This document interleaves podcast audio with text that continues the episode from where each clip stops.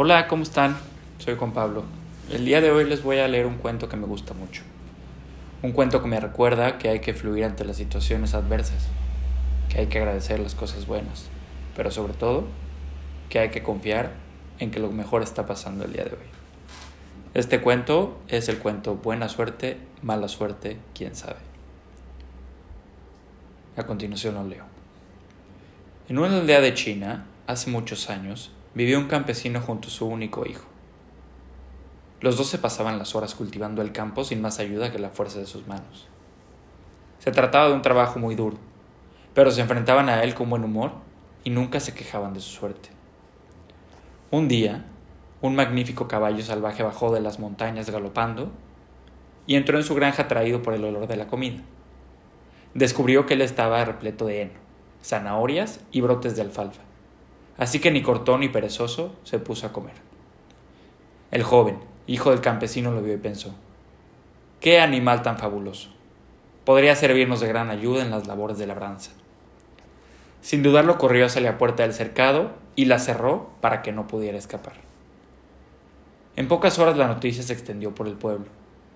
Muchos vecinos se acercaron a felicitar a los granjeros por su buena fortuna. No se encontraba un caballo así como estos en todos los días. El alcalde iba en la comitiva, abrazó con afecto al viejo campesino y le susurró al oído. Tienes un precioso caballo que no te ha costado ni una moneda.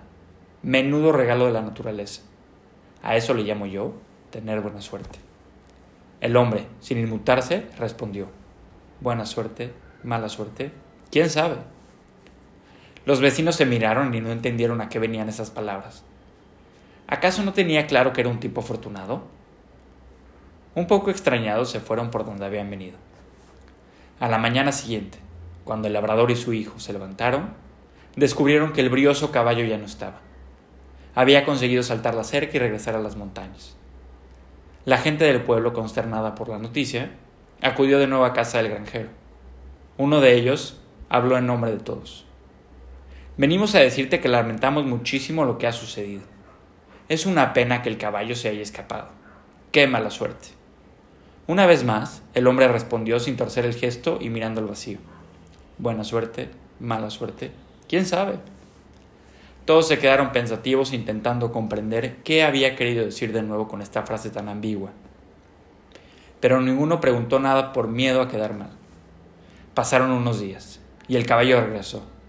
Pero esta vez no venía solo, sino acompañado de otros miembros de la manada, entre los que había varias yeguas y un par de potrillos.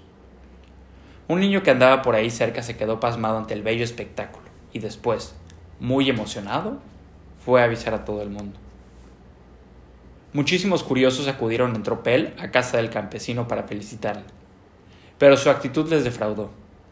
A pesar de que lo que estaba ocurriendo era algo insólito, él mantenía una calma asombra, asombrosa, como si no hubiera pasado nada. Una mujer se atrevió a levantar la voz. ¿Cómo es posible que estés tan tranquilo? No solo has recuperado tu caballo, sino que ahora tienes muchos más. Podrás venderlos y hacerte rico. Y todo sin mover un dedo.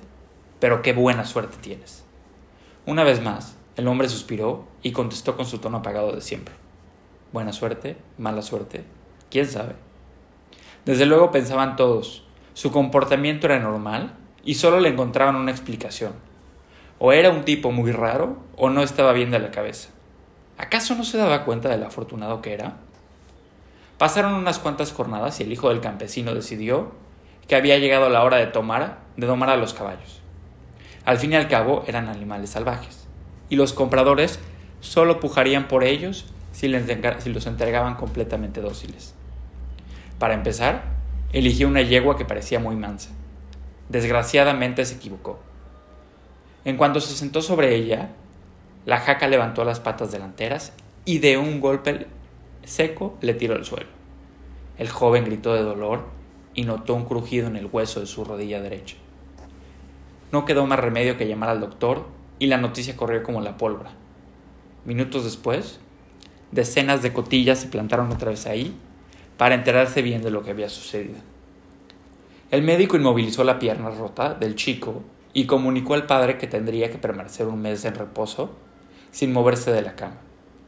El panadero que había salido disparado de su obrador, sin ni siquiera quitarse el delantal manchado de harina, se adelantó unos pasos y le dijo al campesino, ¿cuánto lo sentimos por tu hijo? Menuda desgracia. Qué mala suerte ha tenido el pobrecillo. Como no, la respuesta fue clara. Buena suerte. ¿Mala suerte? ¿Quién sabe? Los vecinos ya no sabían qué pensar. Qué hombre tan extraño. El chico estuvo convaleciente en la cama muchos días y sin poder hacer nada más que mirar por la ventana y leer algún otro libro, se sentía más aburrido que un pingüino en el desierto. Pero si quería curarse, tenía que acatar los consejos del doctor. Una tarde que estaba medio dormido dejando pasar las horas, entró por sorpresa el ejército en el pueblo. Había estallado la guerra en el país y necesitaban reclutar muchachos, mayores de 18 años para ir a luchar contra los enemigos. Un grupo de soldados se dedicó a ir a casa por casa y como era de esperar, también llamaron a la del campesino. Usted tiene un hijo de 20 años y tiene la obligación de unirse a las tropas. Estamos en guerra y debe luchar como un hombre valiente al servicio de la nación. El anciano les invitó a pasar y les condujo a la habitación donde estaba el enfermo.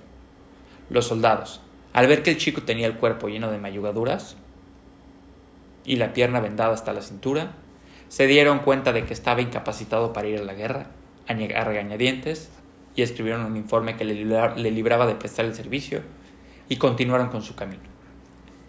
Muchos vecinos se acercaron, una vez más, a casa del granjero. Uno de ellos exclamó, Estamos destrozados porque nuestros hijos han tenido que alistarse al ejército y van camino de la guerra. Quizá jamás les volvamos a ver. Pero en cambio, tu hijo se ha salvado. Qué buena suerte tienes. ¿Sabes qué respondió el granjero?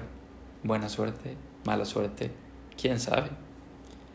Como has podido comprobar, este cuento nos enseña que nunca se sabe lo que la vida nos separa. A veces nos pasan cosas que parecen buenas, pero que al final se complican y nos causan problemas. En cambio, en otras ocasiones, nos suceden cosas desagradables, que tienen un final feliz y mucho mejor del que esperábamos. Por eso, buena suerte, mala suerte, quién sabe. Yo soy Juan Pablo Rivera les agradezco que me hayan acompañado el día de hoy para este cuento. Muchas gracias.